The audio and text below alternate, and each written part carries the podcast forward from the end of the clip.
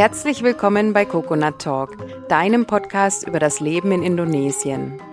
Mein Name ist Gunda und gemeinsam werden wir die zahlreichen Inseln Indonesiens entdecken. Mari, los geht's!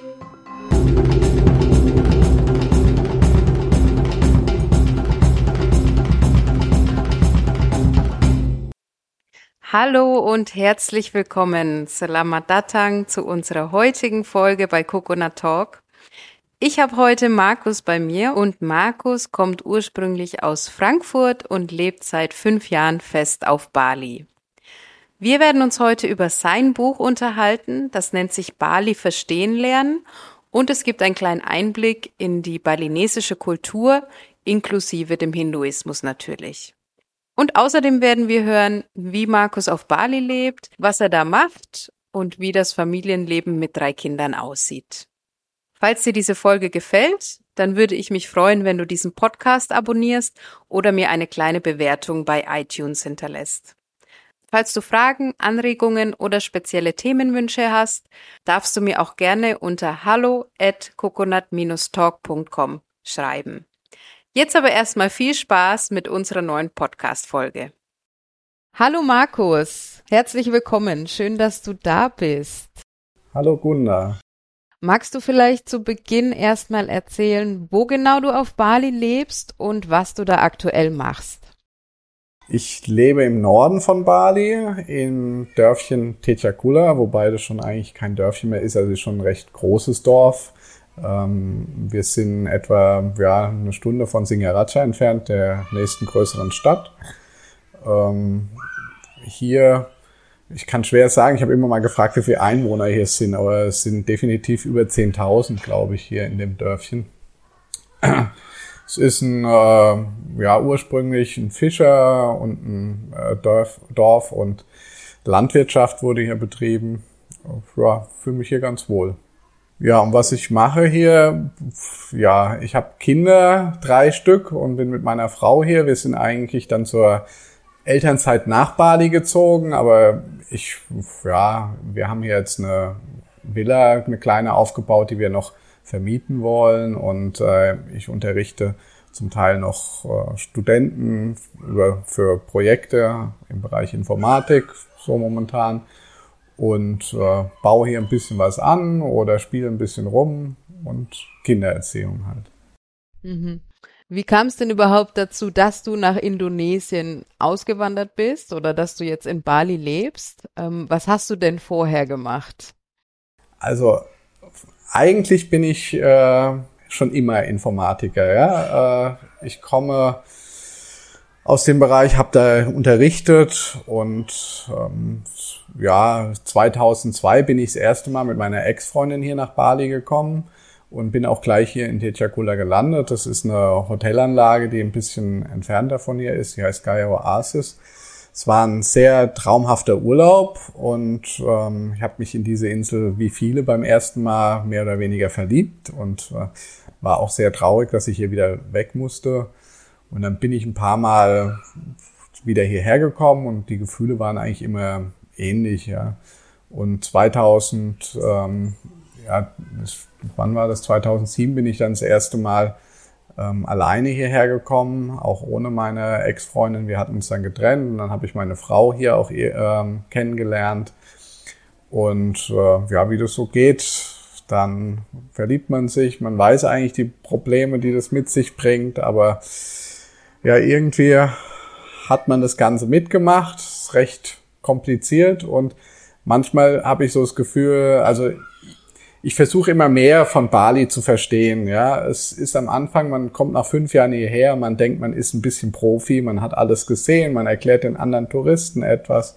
Aber wenn man sich hier ein bisschen mit der Religion beschäftigt und mit der Mentalität, dann merkt man nach einer Zeit hoch, man wusste doch irgendwie gar nichts.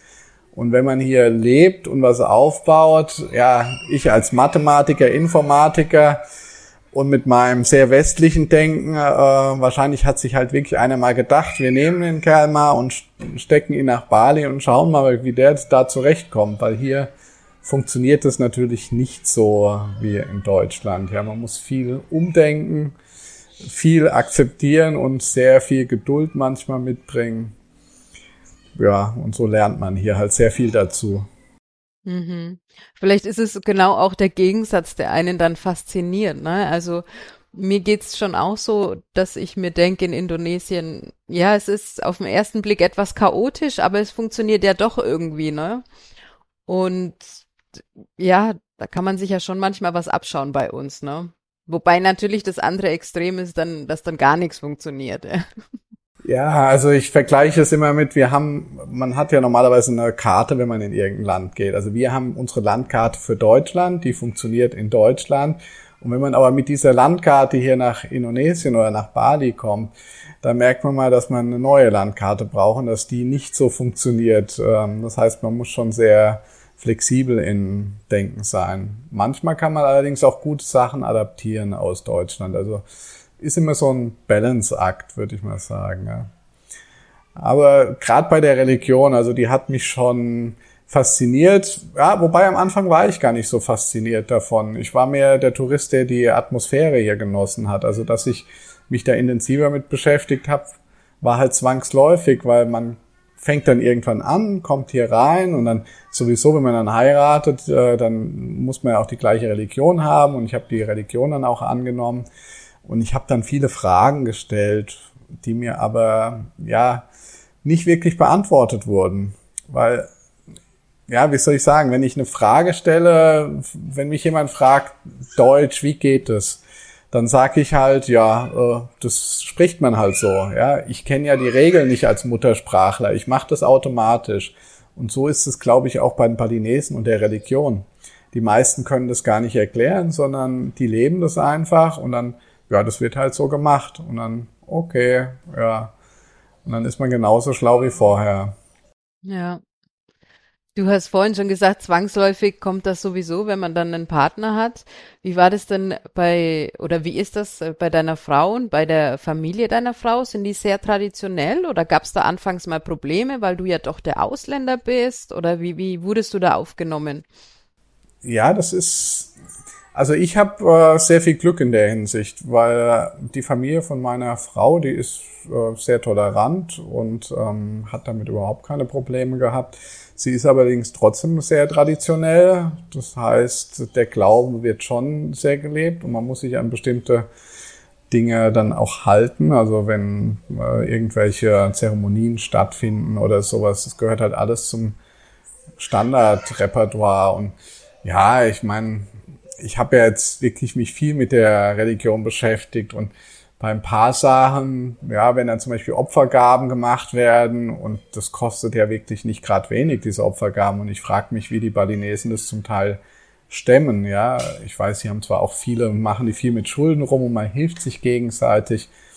Aber ich habe auch mal einen höheren Priester gefragt, ein äh, Resi äh, in ähm, im Süden und äh, da habe ich gefragt, muss es sein, dass man so viel opfert und gerade Tieropfer. Ich weiß noch, wir haben hier unseren Tempel, unseren eigenen Tempel gebaut und dann sind da irgendwie äh, drei Schweine geopfert und irgendwie 40 äh, Hühner und ich fand das halt einfach viel, viel zu viel. Ja, aber die sagen, ja, das ist aber für Gott, dann ist es nicht äh, problematisch und es wird ja auch äh, benutzt. Also es wird ja nicht irgendwie weggeschmissen oder sowas. Ist ja, danach werden die Opfergaben dann verteilt oder an die äh, Familie oder Bekannten und Nachbarn hier.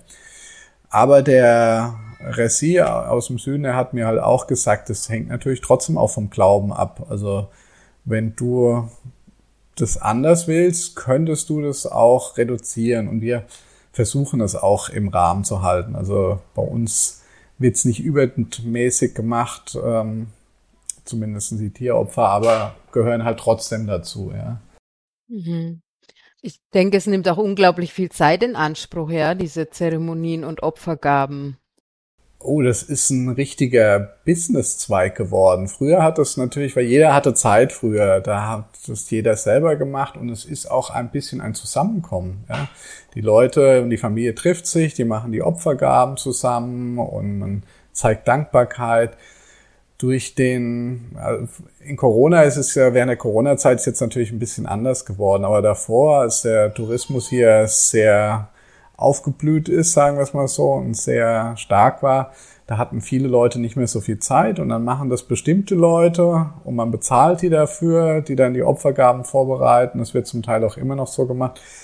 Und das, also, das kostet wirklich nicht wenig, ja. Äh, so ein Schwein alleine, das, vor allem jetzt sind die Preise gerade wieder etwas teurer, aber da ist man gerne bei 200 Euro ähm, rum und da kommen ja noch weitere Opfergaben dazu. Also wenn hier einer eine Hochzeitszeremonie macht, also unter 2000 Euro ist es schon fast knapp bemessen, ja.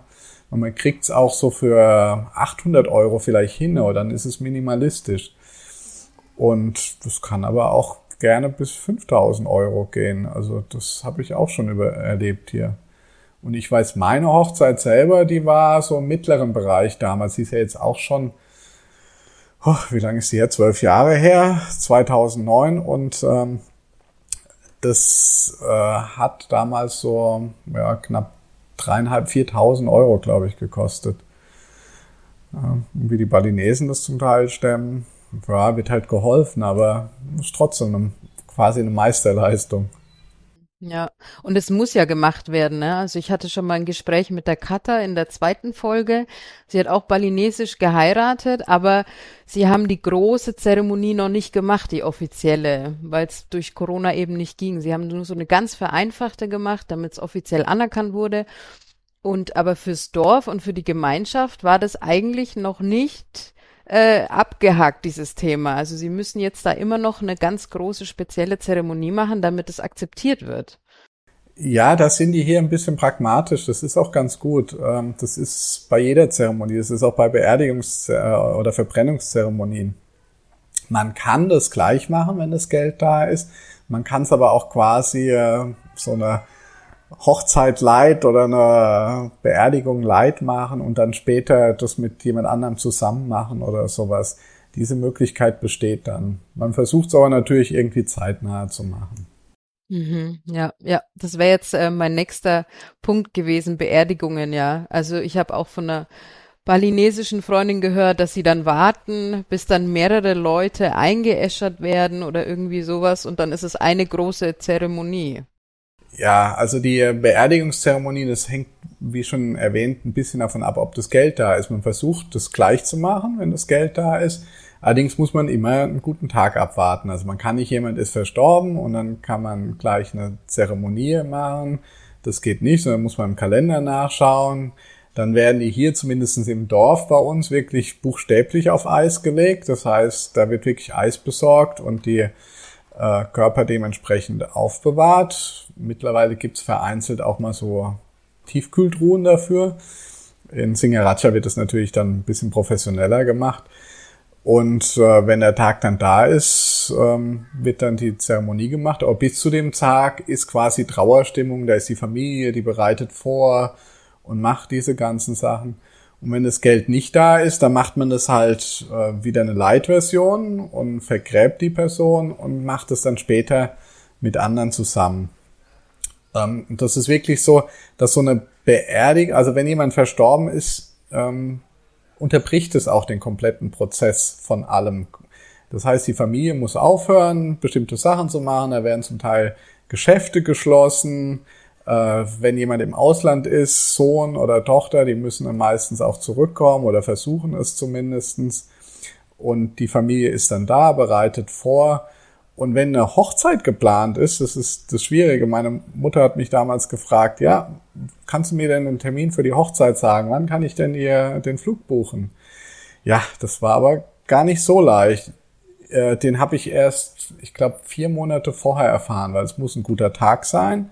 Und selbst dann kann dir keiner garantieren, dass der stattfindet. Weil wenn dann jemand in der Familie stirbt, muss alles verschoben werden. Ja, das ist bei uns Gott sei Dank nicht passiert, aber bei einer Familie von 80 Familienmitgliedern kann das durchaus vorkommen. Ja, und dann wird der Termin auf später gesetzt. Verrückt. Für uns, ja. Ganz ungewohnt. Ja, wir sind jetzt schon voll in der Materie drin.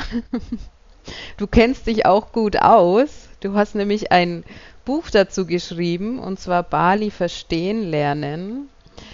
Wie kam es denn überhaupt zu der Idee, dieses Buch zu schreiben?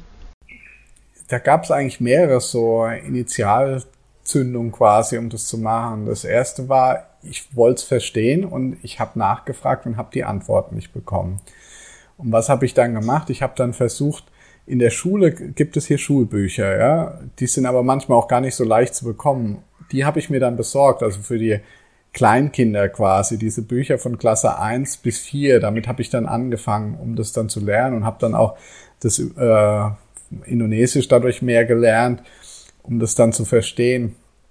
Aber was sehr ausschlaggebend für mich war, war ein bisschen im Süden in Sanur war ich mal auf eine Begräbniszeremonie eingeladen und als Verbrennungszeremonie, die ja gleich stattgefunden hat. Und da war es so, dass äh, das sind sehr viele Touristen in der Gegend. Und so eine, bei uns hier im Norden ist so eine Verbrennungszeremonie, das, ähm, da gibt es bestimmte Regeln und das ist schon was Spezielles. Und da habe ich das Gefühl gehabt, die Touristen kamen nicht mehr in Kontakt mit dem Ganzen, weil die sind da mit Badeklamotten da hingegangen und haben Fotos gemacht. Und das macht man eigentlich nicht. Also bei uns im Süden, äh, im Norden hätten die auch gesagt, hey, zieht euch mal Sarong an, wenn ihr das machen wollt und bekleidet euch oben rum.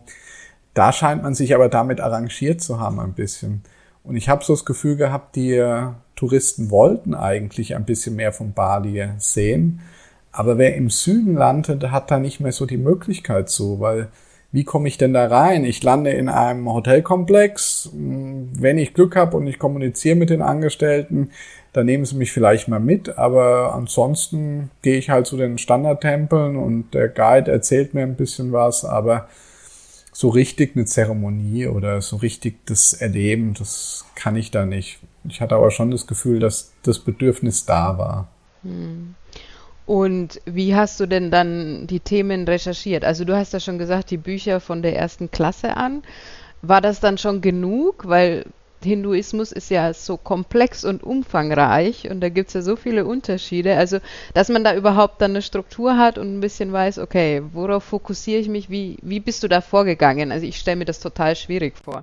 Das ist wahrscheinlich nie genug. Und ähm, einige Leute, die äh, mein Buch lesen und sich damit auskennen, werden vielleicht sagen, da geht es ein bisschen in eine Richtung, die ich so nicht äh, nachvollziehen kann. Was daran liegt, dass bestimmte Rituale, bestimmte Sachen auch sehr örtlich äh, ähm, spezifisch sind. Die sind dann woanders ein bisschen anders. Und genauso erzählen einem Leute ein bisschen was anderes. Ja, ich habe versucht, Leute zu interviewen, zu fragen. Ein paar Priester, der Schwager vom, äh, von mir ist zum Beispiel auch ein Dorfpriester hier. Und äh, ich habe dann auch mit einem Ressi äh, gesprochen und habe den mal ein bisschen interviewt. Und immer wenn ich fragen konnte, habe ich nachgefragt.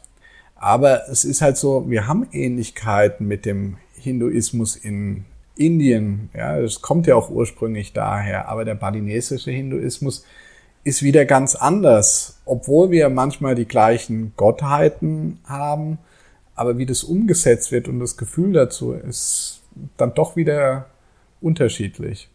Und ich habe halt versucht, quasi mein Wissen, was ich habe, meine Erfahrungen, mehr kann ich ja nicht machen, ich kann ja nur meine Erfahrungen und mein, meine Meinung da niedergeben. Und das habe ich halt dann versucht zu machen und ich habe auch immer mit Touristen mal gesprochen, wenn die Fragen hatten und wenn ich halt sehe, ich gehe in eine Zeremonie und da bekommt man zum Beispiel das Weihwasser, was man dann dreimal zum Mund führen muss. Ja, und ich hatte diese Fragezeichen am Anfang auch. Was ist es denn für Wasser? Mir wird einem ja immer gesagt, beim Zähneputzen soll man irgendwie Trinkwasser benutzen und nicht das Leitungswasser. Und jetzt wird mir hier irgendein Wasser serviert. Kann ich das jetzt bedenkenlos trinken oder nicht? Und dann sieht man so die Fragezeichen über den Köpfen. Ja. Genauso wie verhalte ich mich da? Muss ich jetzt hier total ernst und ruhig sein? Äh, wann muss ich denn was machen und sowas? Ja, und das weiß ich halt mittlerweile. Da habe ich mittlerweile genug Erfahrung. Das heißt, du bist einfach auch von deiner Erfahrung ausgegangen, von dem, wie es dir am Anfang ging und hast dann diese Themen beantwortet, mehr oder weniger. Ja, ich meine, ich habe hier auch mit meiner Familie verschiedene Tempeltouren äh, schon gemacht und etliche Zeremonien und meine Kinder ja auch, die haben auch alle Zeremonien zeitlich durchgemacht, die notwendig sind, ja, und ja, da muss man sich zwangsläufig damit beschäftigen. Und würdest du sagen, also es passt auch zu dir? Findest du dich da wieder? Kannst du damit schon auch was anfangen? Absolut. Also es ist, also ich würde nicht alles unterschreiben, was im Hinduismus, äh, Hinduismus gelebt wird hier in Bali. Ja, es gibt Sachen, da stehe ich dann skeptisch gegenüber.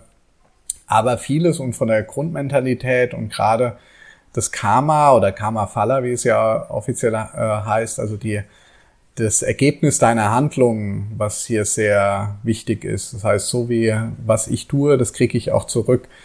Das ist ein Grundkonzept und es wird auch viel Philosophisches gelernt, was auch im Buddhismus wieder zu finden ist. Also da gibt schon auch Parallelen.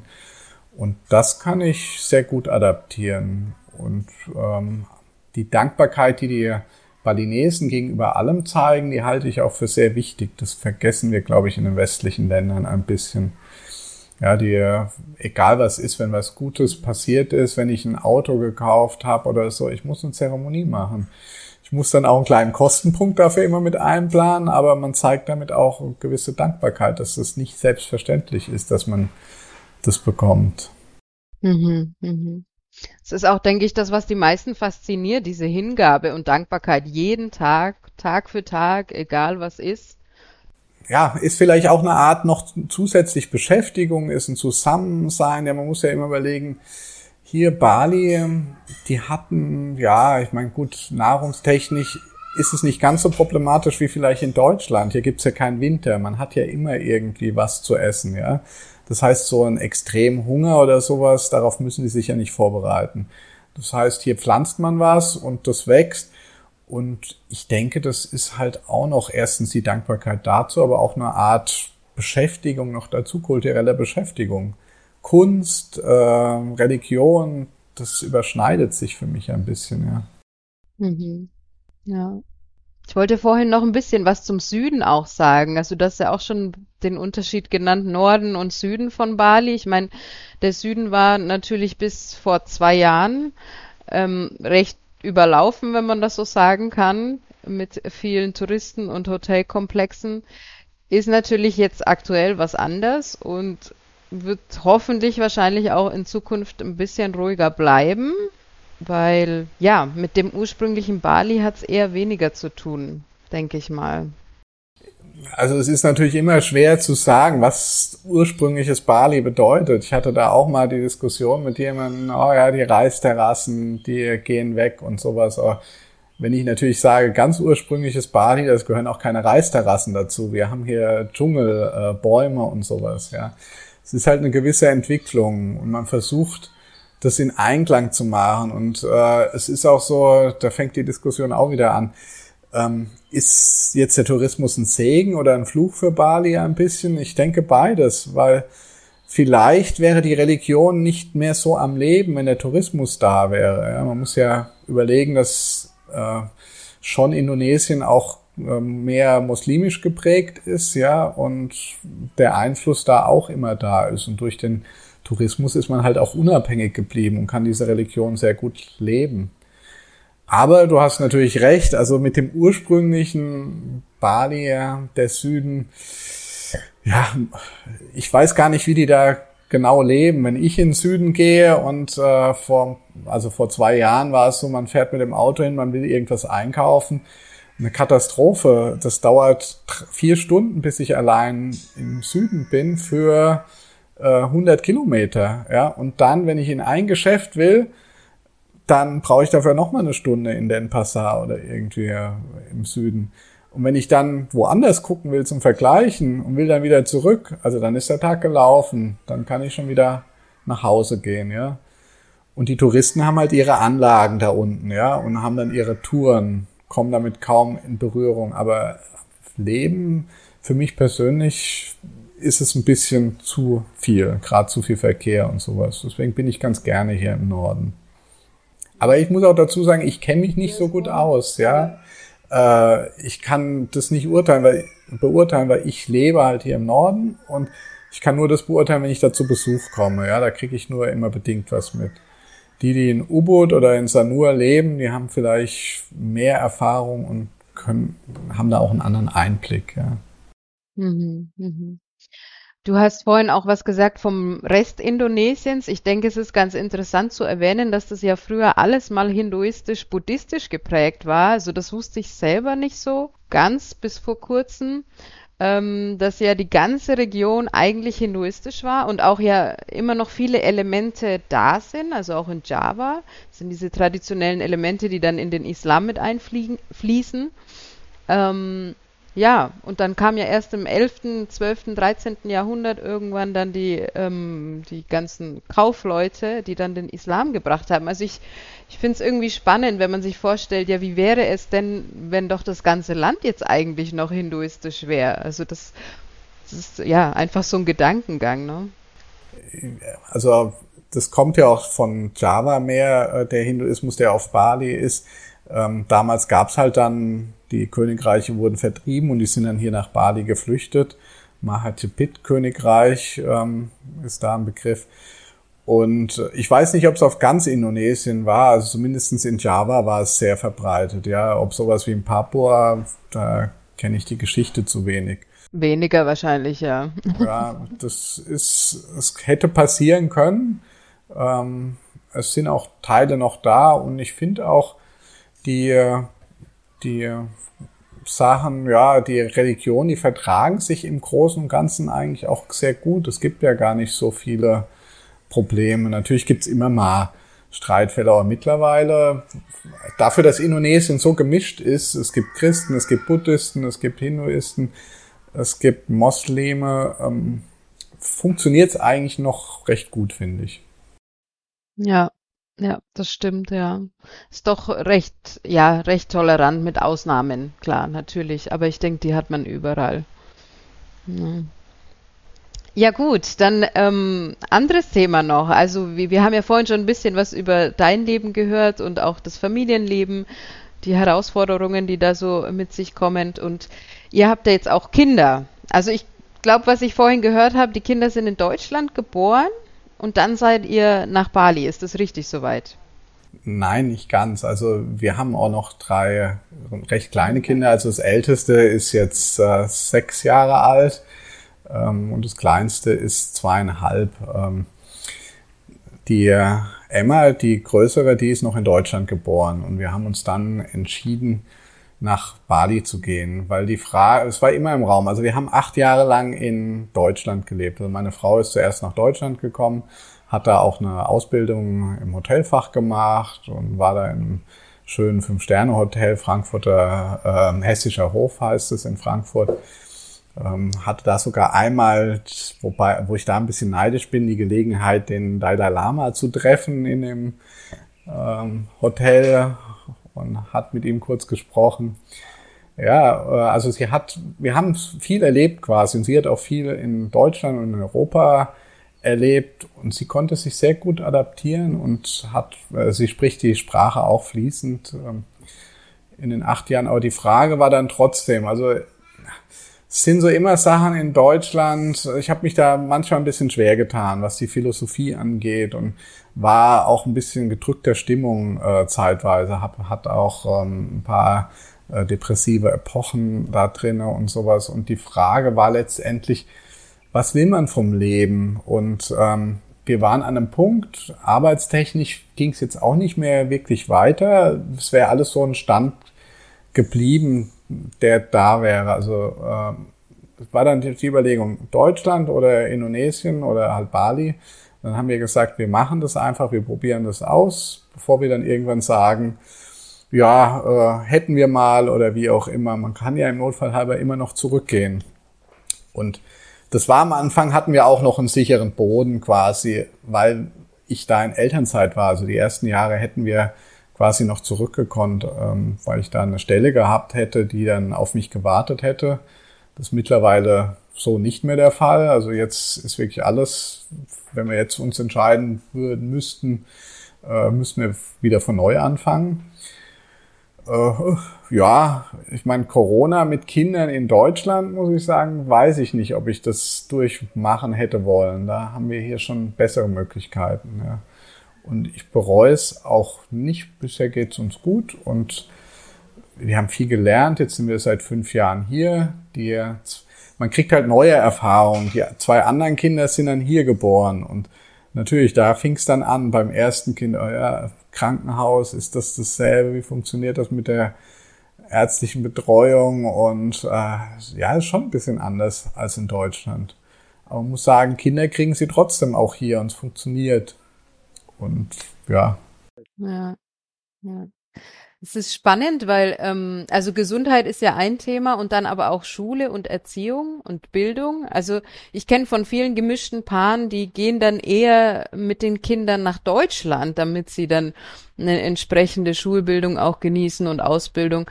Aber bei euch ist es ja eher andersrum. Also wie, wie habt ihr das denn für euch so ausgemacht mit Schule und so weiter? Ja, man will natürlich immer das Beste für die Kinder. Ja, das ist schon klar. Kein Elternteil will irgendwie was Schlechtes. Es ist auch die Frage, was ist das Beste für die Kinder? Und ich habe halt äh, bei mir selber gemerkt, ich hatte zwar alles, eine gute Ausbildung und so, aber glücklich äh, ist was anderes. Und auch was man fürs Leben lernt, ist was anderes. Also meine Erfahrungen, die ich gesammelt habe, sind viel, viel mehr wert als das, was ich in der Schule gelernt habe. Ich bin ja eher ein bisschen kritisch.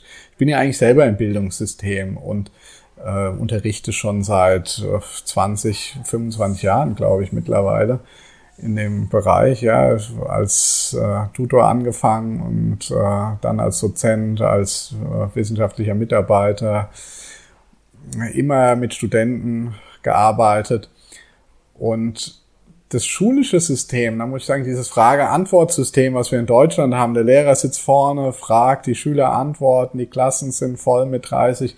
Wenn ich überlege, was bei mir in der Schule hängen geblieben ist und vor allem, was die Lehrer gedacht haben, was ich bin, ja, ich war in Deutsch, habe ich immer grundlegend Fünfer und Sechser geschrieben. Diktat, mangelhaft und äh, ja, mit Sicherheit würde keiner meiner Deutschlehrer glauben, dass ich jetzt Autor von Büchern bin, dass ich irgendwie Master- und Bachelorarbeiten korrigiere und sowas. Ich finde die Fehler. Also da muss irgendein Fehler dann eher im System liegen, weil die es nicht geschafft haben, mich mitzunehmen in der Hinsicht, ja.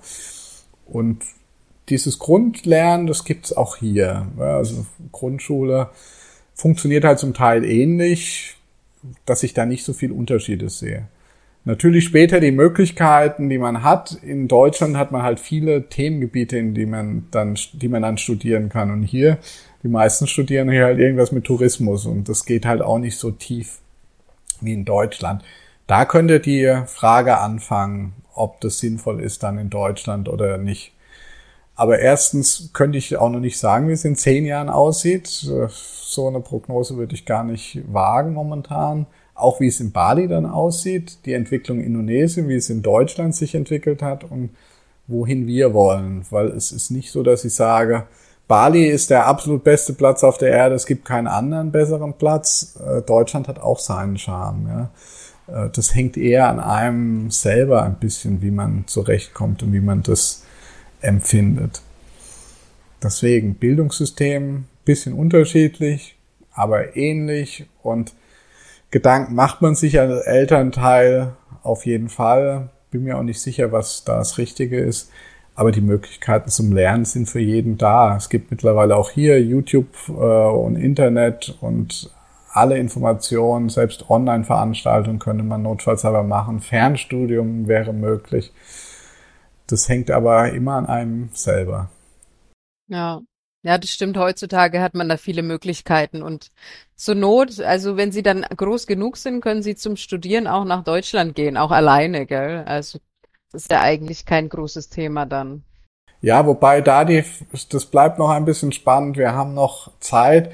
Die Frage ist, ob das dann einfach ist, weil ich kenne diesen Prozess ja auch. Wir haben ja viele ausländische Studierende an der äh, Frankfurter University of Applied Science das Problem ist, dass die Visa-Beschaffung immer schwieriger wird für die Studenten. Ja, die Regeln werden da immer komplexer und die werden auch häufig abgelehnt oder dauern ewig, bis sie die kriegen. Meine Kinder sind jetzt äh, bis zum 18. Lebensjahr, haben die noch beide Nationalitäten, da wäre das kein Problem. Aber mit 18 müssen die sich dann entscheiden, wenn sich da nichts am Recht ändert. Und ich wüsste momentan noch nicht, wie wir das machen sollten, was da besser ist oder was da nicht. Ähm, ob die dann einfach indonesischen Reisepass kriegen, dann kommen sie, können sie nicht mehr so einfach irgendwo hin. Aber es ist halt auch noch Zeit. Es, allerdings geht's dann schneller, als man manchmal denkt. Meine kleine äh, Tochter, die ist jetzt schon sechs, ja. Äh, das heißt, jetzt sind es noch zwölf Jahre, da muss man sich entscheiden. Also ja. Ja, ja, wobei das auch recht früh ist. Also für, für ein Kind selber mit 18 weiß man auch noch nicht, wo man irgendwo später dauerhaft sein will, ne? Das stelle ich mir schwierig vor, ja. Ich hoffe, dass die da noch was ändern, ähm, aber man weiß es nicht. Man muss die Sachen eh immer annehmen, wie sie sind. Man kann ja nicht irgendwie was übers Knie brechen oder versuchen, was anders zu machen, als es ist, ja. Wenn ich es nicht wollte, dann würden wir nach Deutschland äh, wieder gehen. Äh, hätte, hätte man einen deutschen Pass, aber wie schon gesagt, ich weiß nicht. Also in der Zeit von Corona, denke ich, ist es für meine Kinder definitiv besser gewesen, hier zu sein. Weil wenn ich überlege, äh, wie es in Deutschland für die Kinder aussieht, die hatten da Lockdown in engen Räumen, äh, engen Apartments, Wohnungen. Ähm, ja, da haben viele doch, sagen wir so, Defizite, die sie wieder aufarbeiten müssen. Ich meine, die häusliche Gewalt in Deutschland hat ja auch dementsprechend zugenommen und äh, ja, die Statistiken, was Kinderpsychologie da angeht, ist auch eher negativ momentan. Ja, da haben meine Kinder richtig Glück gehabt bisher. Mhm. Ja, ja. Ähm, ja, also das Leben in Indonesien bringt ja viele Herausforderungen mit sich, haben wir vorhin schon gesagt, aber es hat auch viele positive Seiten.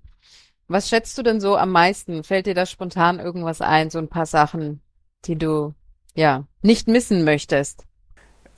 Gut, ich lebte halt noch nie so sehr in der Natur wie hier und die Freiheiten, die wir haben. Wir haben ein großes Grundstück. Damals, als wir es gekauft haben, war es ähm, noch sehr billiger. Mittlerweile könnte ich mir das wahrscheinlich auch nicht mehr leisten. Ja, ist ja auch schon 14 Jahre her.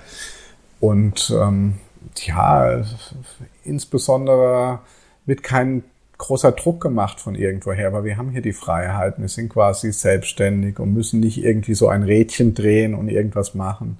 Wir müssen zwar auch letztendlich gucken, dass wir finanziell dann über die Runden kommen, aber das klappt und ich mache mir nicht mehr so viel Angst, äh, Ängste wie, wie in Deutschland zum Beispiel, wo ja vieles durch Ängste getrieben ist. Da habe ich immer ein bisschen Problem mit. Ich glaube, mittlerweile könnte ich damit auch etwas besser klarkommen, aber wenn man in Deutschland im System nicht funktioniert, dann, ja, dann ist es schwierig. Und hier macht einem keiner diesen Druck. Dann das Wetter natürlich, äh, hauptsächlich Wärme und Sonne, das würde ich schon vermissen in Deutschland. Ich rede ja auch viel mit den Leuten in Deutschland und das ist das, wo sie sich am meisten drüber beschweren momentan. Kalte, kalter Winter und kaum Sonne. Man kann halt hier anpflanzen. Ja, das würde ich, glaube ich, ein bisschen vermissen. Aber ich muss auch sagen, auch das hierher gehen, das ist, ähm, ich bin hierher gekommen. In Deutschland war ich halt der Informatiker und ähm, habe mich darüber identifiziert. Und wenn man erstmal hierher kommt, lernt man auch einen anderen Umgang, weil das wurde mir erstmal weggenommen. Also man muss sich schauen, man muss erstmal schauen, wer man eigentlich ist. Ja, die ersten zwei Jahre habe ich mich dann hier versucht, ein bisschen Gemüse anzubauen, mehr oder weniger erfolgreich habe viel Meditation gemacht, ähm, ja, und habe mir quasi mein, mein Ich wirklich gesucht, ja, und jetzt bin ich alles, bin ich so eine Mischung, ja, ich lebe die Kultur hier, ich bin aber immer noch, äh, arbeite ich im Bereich von Informatik und es macht mir auch Spaß und ich bin halt für alles offen. Ich habe jetzt erst hier Solaranlage installiert für den Pool, damit die Poolpumpe nicht, nicht die ganze Zeit läuft und den Strom vom, von den Elektrizitätswerken hier verbraucht und war auch wieder ein spielerisches Projekt und ja, hier kann man sich halt ausleben. Mhm. Man ist nicht so in eine Schublade gesteckt, finde ich.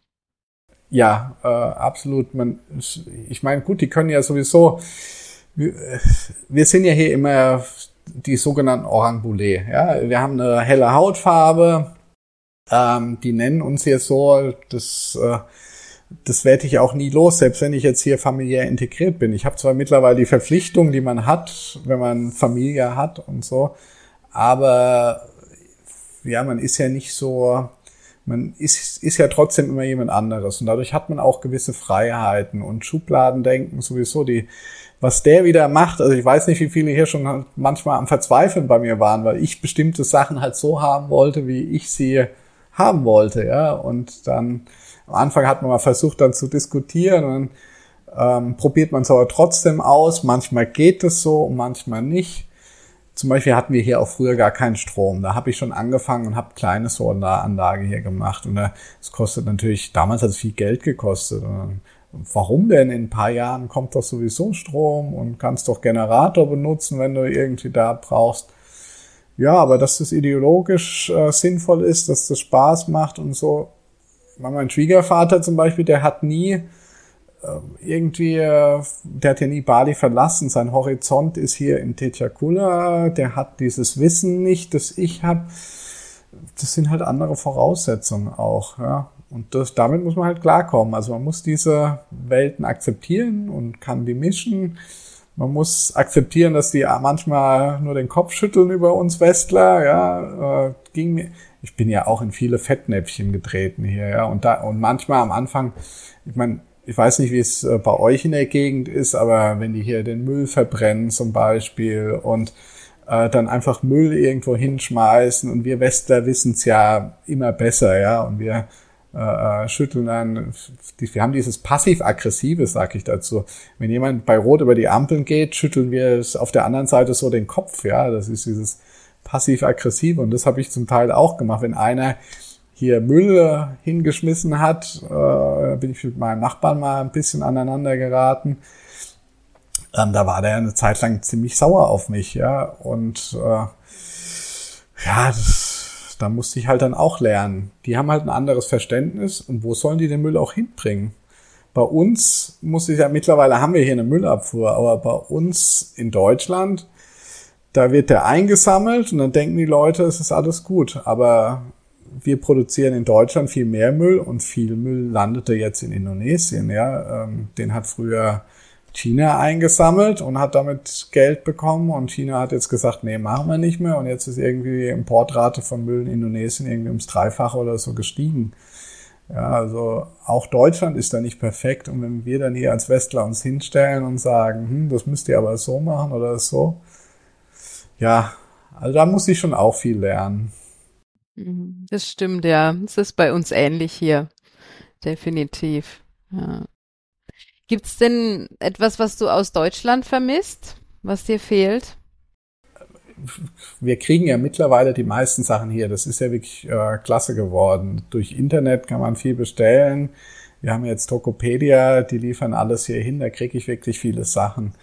Ist allerdings auch immer eine Frage des Preises. Also was ich zum Beispiel ganz klar vermisse und meine Frau auch, ist Käse. Meine Frau hat sich in Deutschland in Käse verliebt. Wir hatten immer die Möglichkeit in der äh, zu einer, in Frankfurt gab es so einen schönen Käseladen. Er hatte immer den besten Käse. Und meine Frau im Fünf-Sterne-Hotel, da haben die ja auch äh, den Luxuskäse serviert, ja. Und wenn er was übrig geblieben ist, durfte die ihn manchmal auch äh, verkosten oder hat sogar mal mit, was mit nach Hause bringen dürfen. Und ähm, ja, diese Qualität an Käse kriegt man hier natürlich nicht. Ja. Äh, wenn, dann kriegt man hier so einen Camembert, das ist aber weit entfernt von dem, was in Deutschland an Käse äh, vorhanden ist. Die meisten anderen Sachen kriegt man aber mittlerweile. Ich habe jetzt sogar Sauerkraut einmal online bestellt. Beim nächsten Mal mache ich es vielleicht selber, ist ja auch nicht so schwierig. Rotkraut hatte ich versucht, da ist aber irgendwie die Bestellung schiefgegangen und das ist kaputt gegangen, weil es im Glas war. Den habe ich jetzt selber gemacht, aber auch noch nicht selber probiert. Und man kriegt ja mittlerweile sogar Roggenmehl und sowas. Aber klar, so eine schöne Bäckerei reingehen in Deutschland und da den Duft bekommen und da dieses Schnittchen und das, das hat schon auch was, ja. Und was mir ganz doll fehlt, ist manchmal hier wir müssen halt fast immer selber kochen. Das heißt, wenn ich hier im Dorf essen gehe, diese Warungs, die sind ein bisschen einfallslos. Ähm, du kriegst fast immer nur gebratenen Reis, äh, Chapchai, das ist äh, Gemüse, was überkocht ist und äh, das sind die kulinarisch noch nicht so weit, ja. Barbie also Schwein ist mit eins der, der traditionellen Gerichte hier. Äh, Hähnchen, was frittiert ist, frittieren tun die halt auch sehr viel. Im Süden kriegt man da natürlich deutlich bessere Sachen, da ist die Auswahl größer. Aber da muss man natürlich auch mehr äh, Geld dalassen, ja. Und hier, wenn man die Sachen haben will, muss man gesundes Essen dann doch eher selber machen. Und einfach mal raus zu können, so ein Nasi Champur, manchmal kann man Glück haben und da ist ein bisschen Gemüse dabei, aber meistens ist es sehr, sehr fleischlastig, ja. Und äh, ja, mal so ausgehen und was Schönes zu essen. Gerade jetzt in Corona-Zeiten, äh, die Geschäfte, die hier waren, es gibt eigentlich nur noch einen Warung hier in der Nähe, der ein bisschen auf dieses Style geht. Alles andere hat jetzt erstmal zugemacht, weil halt keine Touristen da sind. Ja, es lohnt sich einfach nicht, weil die Einheimischen können sich das ja nicht leisten. Mhm. Also ist bei uns ähnlich oder sage ich mal fast noch schlimmer. Also wir, wir haben hier eigentlich auch nur Hühnchen und Fisch und Reis. Also das ist so das höchste der Gefühle, wenn da mal noch ein bisschen Tempe und sowas dabei ist. Aber Gemüse hier an den Warungs gibt's gar nicht. Das muss man in der Regel sowieso selber kochen. Und äh, ja, ich kann das ein bisschen nachvollziehen. Also weil wenn man selber kocht, dann ist das ja auch irgendwie manchmal eintönig, ne? Man, man hätte dann schon gern mal ein bisschen was anderes von außen mit drin. Aber ihr habt da schon auf Bali, wenn ihr da ab und zu was bestellen könnt, das ist natürlich schon mal toller Luxus. Ja, absolut klasse. Ich habe jetzt sogar äh, Olivenöl mal bestellt, weil du kriegst meist nur die kleinen Flaschen. Ich habe jetzt so ein fünf Kanister Olivenöl mal bestellt, dass ich ein bisschen mehr Olivenöl benutzen kann, weil hier wird halt doch sehr viel von dem, ich weiß gar nicht, was das ist, ich glaube es Palmöl, was hier hauptsächlich äh, genommen, also äh, produziert wird und ist ja auch nicht so ja, ökologisch gut, ja. Äh, ja. Habe jetzt Olivenöl und will da ein bisschen mehr benutzen und anbraten, wenn ich was anbrate. Ist ja ein anderes Problem. Ich meine, gesundheitlich tun die sich hier momentan auch keinen Gefallen. Das war früher ja ein bisschen besser. Ja, es ist sehr viel einfach in Fett frittiert. Äh, die haben Glück, dass hier so viel äh, Obst wächst. Also die haben auch durch die Opfergaben hier in Bali, wenn natürlich die Opfergaben äh, dann wieder eingesammelt werden, dann ist viel Obst da, was dann gegessen wird. Dadurch leben sie ein bisschen gesünder. Aber nur dieses Reis mit irgendwas frittiertem, äh, gibt ja auch noch die Gorengan, da machen sie frittierte, was auch immer, Tempeh, Bananen und so. Also schon sehr viel Fett und auch die Süßigkeiten nehmen halt zu. Die klassischen Bali-Süßigkeiten, die nehmen etwas ab und dafür werden halt die Süßigkeiten dann eher noch süßer. Aber man kann sich hier gesund ernähren und früher waren die auch deutlich gesünder in der Ernährung. Das ist allerdings ein großes Problem gewesen äh, geworden. Ich glaube, Diabetes äh, ist und äh, also was ich hier an Herzinfarkten oder Schlaganfällen und Diabetes mitkriege, das ist schon sehr viel geworden. Ja. Hm. Ja, es ist einfach unglaublich viel Zucker überall drin. Also wenn man mal einen indonesischen Kaffee irgendwo trinkt, also ich kann den nicht trinken, das ist einfach viel zu viel Zucker und ähm, ja, ist normal. Ne? Ja, also äh, den Tee oder den Kaffee, der ist mir auch immer zu viel Zucker drin. Ich mache da etwas weniger rein. Ähm, wobei das wirklich noch nicht mehr das Schlimmste ist. Jetzt die Fertigsachen für die Kinder ich meine, ich bin äh, richtig glücklich, dass ich bei meinen Kindern geschafft habe, dass sie zumindest sich regelmäßig die Zähne putzen. Ja, ähm, das, wenn ich sehe, da, das war aber bei uns in der Kindheit auch nicht anders. Also meine Zähne waren als Kind auch schlecht. Meine Mutter war eh beschäftigt und hatte nicht so viel Zeit da, sich um mich zu kümmern, so als Scheidungskind, die musste ja arbeiten gehen. Aber wenn ich hier die Kinder sehe, die haben fast alle mittlerweile schwarze Zähne. Ähm, und äh, die von meinen Kindern sehen halt noch gut aus. Also man muss es nur machen und dann klappt es auch. Und ich versuche trotzdem das zu vermeiden. Diese Süßgetränke, die die haben, die sind extrem, extrem süß. Also die Fertigprodukte, da ist noch nicht mal der Tee, den die anbieten, wenn man irgendwo zu Besuch kommt, sondern ja, ich weiß nicht, ob du die Dinge auch schon probiert hast. Also ich krieg die nicht runter. Die sind so Plastikteilen. Ich weiß die Namen zum Teil schon nicht mehr. Die sind so süß und haben nichts mit irgendwie Orange oder so zu tun. Keine Ahnung. Ja, schlimm, ja. Und es wird überall angeboten und dann wollen es die Kids natürlich auch ständig, ne? Klar, ich meine, das ist überall verlockend. Das sind auch alles kleine Päckchen, die die ja haben. wo man sich als Westler natürlich wieder die Hände über den Kopf zusammenschlägt, weil das alles Müll ist, weil das sind alles so kleine Plastikteile, die dann irgendwo später wieder rumfahren. Allerdings muss man auch dazu sagen, wir sind hier in den Tropen und wenn du versuchst, Sachen haltbar zu machen, also hier ist ja nichts sicher, ja, äh, hier geht ja alles kaputt irgendwie. Ich habe schon Kichererbsen, selbst im Glas, da gehen irgendwie die Tiere dann nach einer Zeit dann dran und da ist halt so Plastik eingeschweißt, äh, doch noch recht komfortabel. Aber bei den Sachen, die man mal schnell kauft, da wäre es mir schon lieber, wenn sie das ein bisschen mit so Mehrwegtaschen oder so machen würden. Ich meine, ich bin einmal, es ist auch das Verständnis von denen, die kennen das ja nicht, die kennen ja nicht die Problematik so extrem wie wir jetzt. Das ist ja nicht so äh, anerzogen, Global Warming, so Erderwärmung, Klimawandel, äh, Umweltverschmutzung.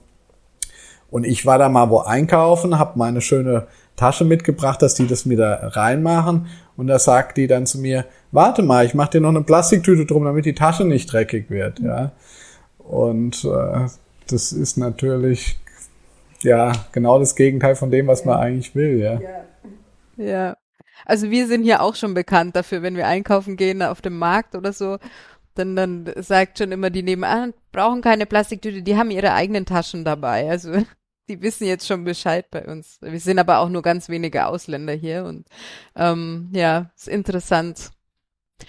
Ja, Markus, zum Abschluss magst du vielleicht noch ein paar Tipps geben für interessierte Auswanderer, die nach Bali auswandern möchten?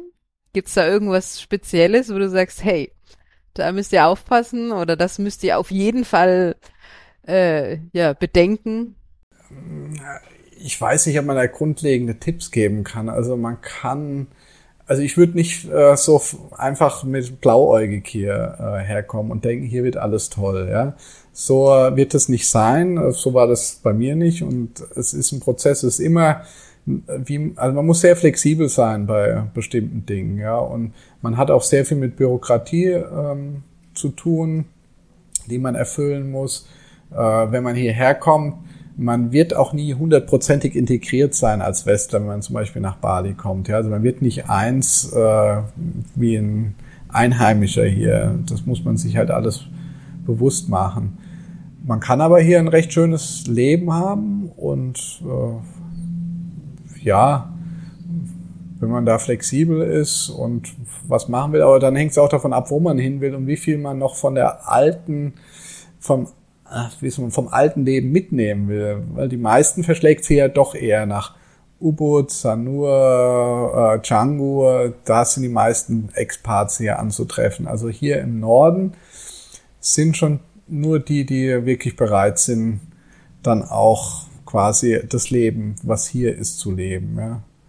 Ich meine, ich habe es mir gar nicht richtig ausgesucht. Ich meine, bei mir ist es einfach gekommen. Deswegen ist es ein bisschen bisschen leichter gesagt als getan. Ich hatte nie wirklich, also für mich war nie eine Entscheidung zu treffen, wirklich. Ja, ich meine, wenn man sich dann verliebt und äh, dann die Beziehung einfach irgendwie versucht, ja, am Laufen zu halten und die zu leben, dann kommt halt das raus, was passiert ist. Ja, ich meine, dann kommen irgendwann Kinder und dann äh, muss man auch überlegen, wo man lebt und wie man lebt und dann muss man auch Kompromisse eingehen.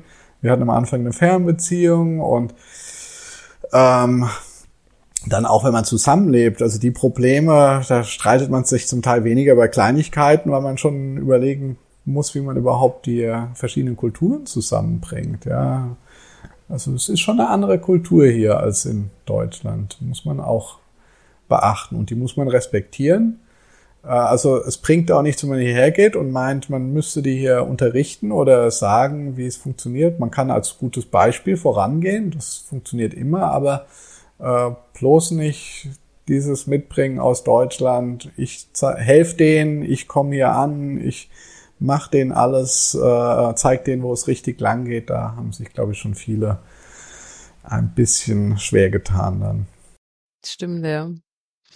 Wo kann man dich denn, äh, weiß ich nicht, online finden oder auch das Buch kaufen? Also wenn jemand Interesse hat, das Buch zu lesen, das du geschrieben hast, das werde ich dann alles verlinken unten. Ja, also das Buch gibt's natürlich überall im Handel zu kaufen. Das heißt Bali verstehen lernen, äh, Name von mir, Markus Krause, ja, das reicht schon zum Suchen. Ähm, beschreibt halt wirklich den, den Einstieg in den Hinduismus. Was muss ich tun? Wie verhalte ich mich im Tempel? Ähm, wie viele Götter gibt es überhaupt? Da gibt's ja auch immer wieder Missverständnisse, ob es eine polytheistische oder monotheistische Religion hier ist. Ja, ähm, ähm, und diese Sachen werden alle beantwortet in dem Buch. Und uns findet man halt in Techakula, also man kann mich auch erreichen unter bali.nachor.de, Nachor N-A-C-H-O-R.de, da kann man mir eine Mail schreiben. Wir haben auch eine Villa hier zum Vermieten. Die ist aber erst seit Corona fertig. Wir haben die auch noch keine Webseite gemacht. Das Ziel war eigentlich da, zwei Klientel anzusprechen. Einmal die, die kulturell interessiert sind, das heißt, die dann vielleicht auch ein paar Fragen an mich haben oder äh, vielleicht auch mal eine Zeremonie mitmachen wollen oder was äh, da erfahren wollen. Und auch Familien mit Kindern, weil was wir hier gemacht haben, da wir selber drei Kinder haben, also es ist, wir sind ja auch hier an dem Platz quasi, wo die Villa steht. Wir haben einen Pool, der hat einen Zaun drumherum. Hier die Steckdosen sind alle abgesichert, so wie es sich gehört für deutsche äh, Haushalte quasi. Da kann man auch mal die Kinder unbeaufsichtigt spielen lassen, ja. Und es gibt viel Spielzeug und sowas. Deswegen passen diese zwei Klientel ganz gut, wenn die Interesse haben, hierher zu kommen. Aber momentan, gerade aus Deutschland, darf ja leider immer noch keiner rein. Ähm, keine Ahnung, wie das jetzt in Zukunft dann aussieht. Ja, ja, das bleibt abzuwarten. Ich werde auf jeden Fall deine E-Mail-Adresse verlinken unten und dann können dich Interessenten einfach direkt kontaktieren. Gerne. Ich äh, teile gerne mein Wissen. Das habe ich schon immer gemacht. Das ist eine meiner Leidenschaften letztendlich. Super, perfekt. Ja, dann danke ich dir auf jeden Fall, dass du dabei warst und auch deine Erfahrungen so geteilt hast mit uns. Es war super, super spannend. Natürlich auch das Thema Hinduismus. Und ja, vielleicht hören wir uns ja wieder mal. Ja, ich bedanke mich auch bei dir, Gunda. Und vielleicht bis zum nächsten Mal. Ja, danke schön. Tschüss. Tschüss. Du möchtest nach Indonesien auswandern und eine Weile dort leben? dann kann ich dir unseren Live-Workshop ans Herz legen. Er führt dich in alle relevanten Themen für das Leben in Indonesien ein. Alle Infos dazu und die Warteliste findest du unter indojunkie.com-workshop. Wenn du außerdem schon immer mal Bahasa Indonesia lernen wolltest, kann ich dir den Indo-Junkie Crashkurs empfehlen. Mit authentischen Videos vermittelt er dir die wichtigsten Wörter und Ausdrücke der indonesischen Sprache. Mit dem Gutscheincode COCONUT10 bekommst du 10% Rabatt auf den Kurs und dieser Podcast eine kleine Unterstützung. Auf coconut-talk.com findest du alle Folgen auch in schriftlicher Form. Und alle Links findest du außerdem auch in den Shownotes dieser Folge.